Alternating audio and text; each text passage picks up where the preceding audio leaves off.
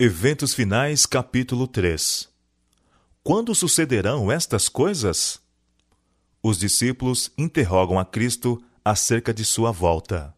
As palavras de Cristo foram proferidas aos ouvidos de grande número de pessoas, mas quando ele se achava só, sentado sobre o Monte das Oliveiras, Pedro, João, Tiago e André foram ter com ele. Dize-nos, perguntaram, quando serão estas coisas?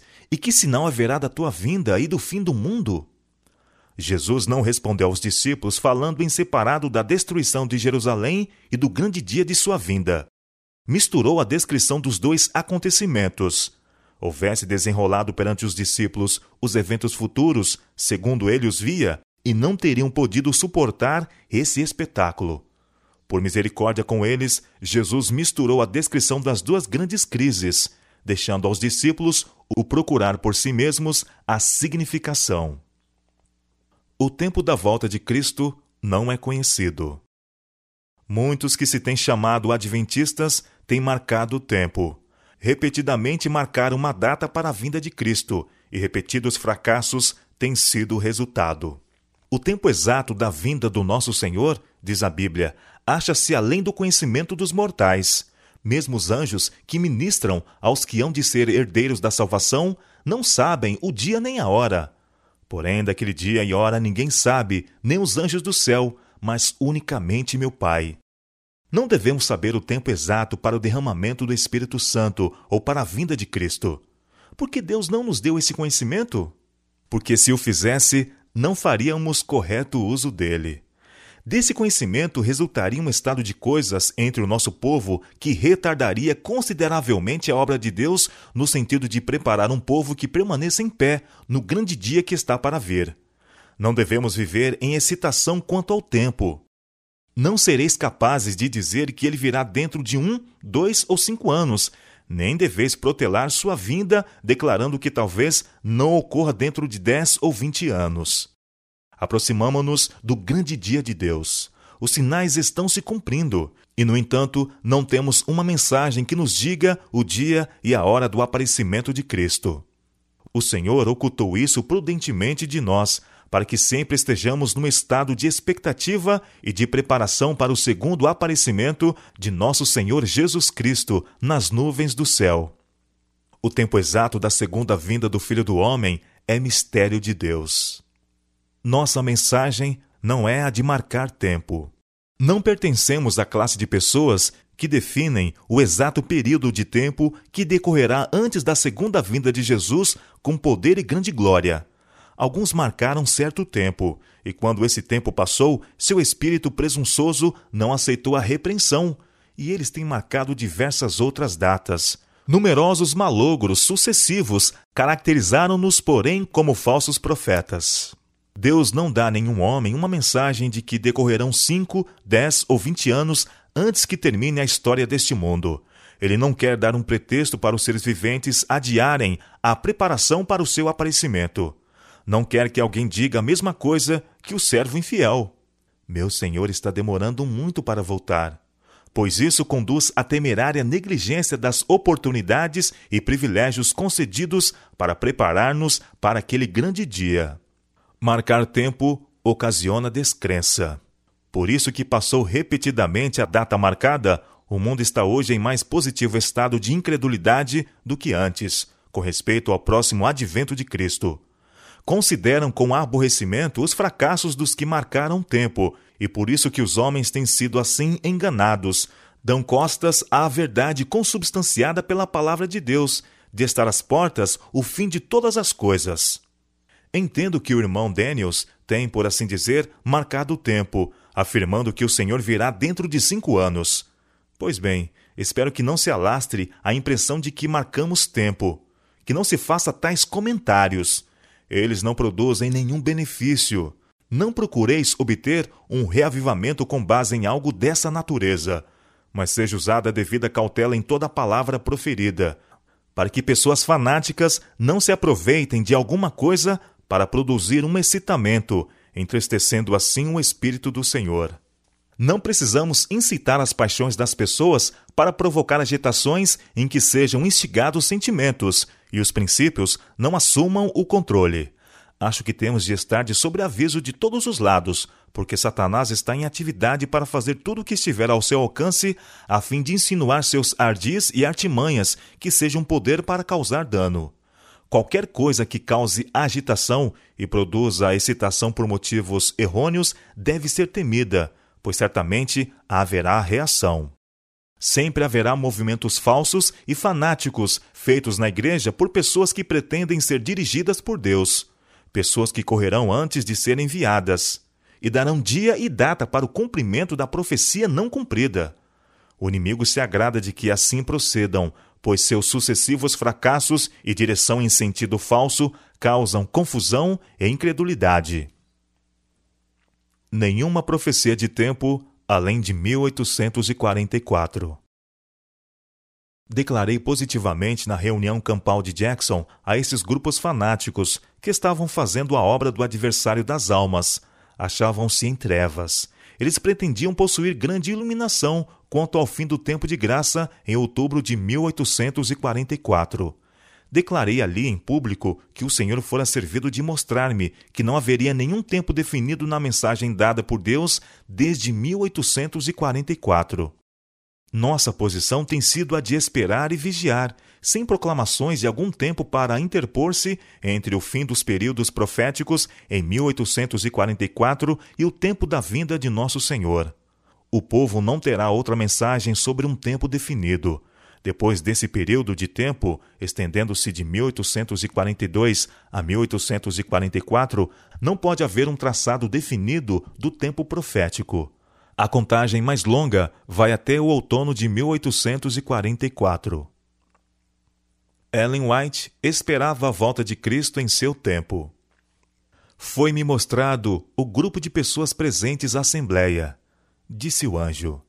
Alguns, alimento para os vermes, alguns submetidos às sete últimas pragas, alguns estarão vivos e permanecerão sobre a terra para serem transladados por ocasião da vinda de Jesus.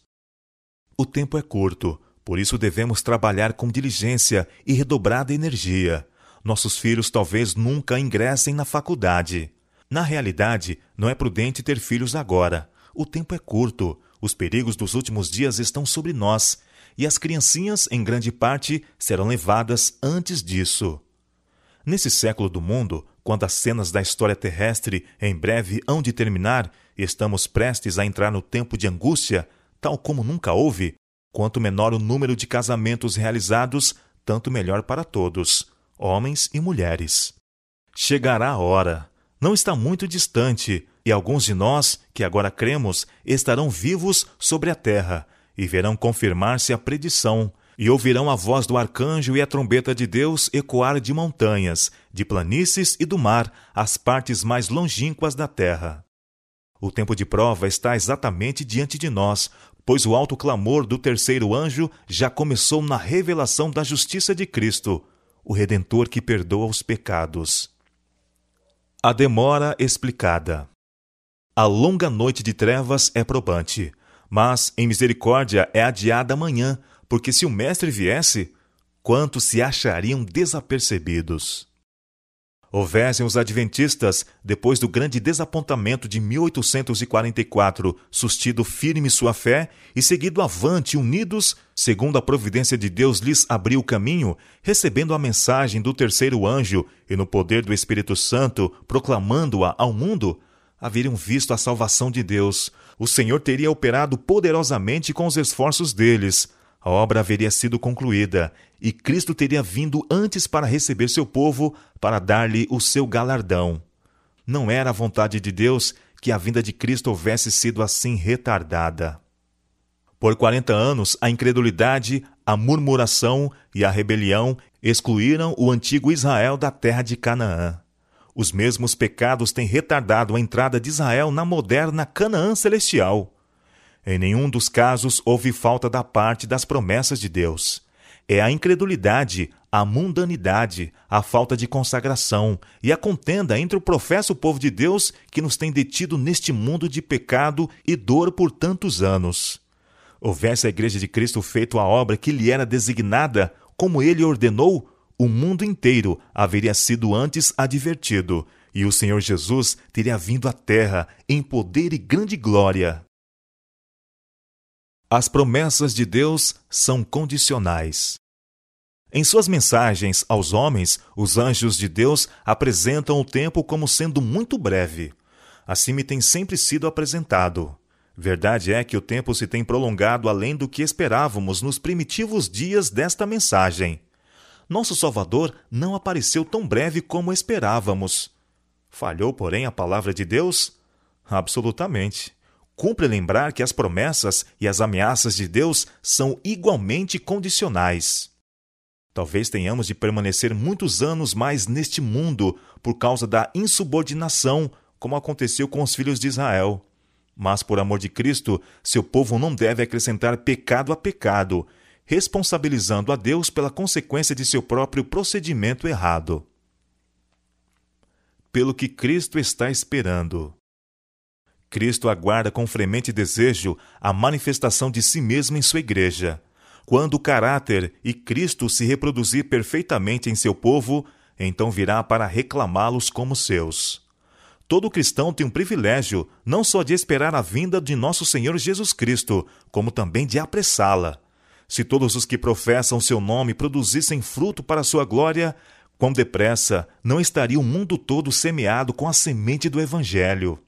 Rapidamente amadureceria a última grande seara e Cristo viria recolher o precioso grão. Dando o Evangelho ao mundo, está em nosso poder apressar a volta de nosso Senhor. Não nos cabe apenas aguardar, mas apressar o dia de Deus.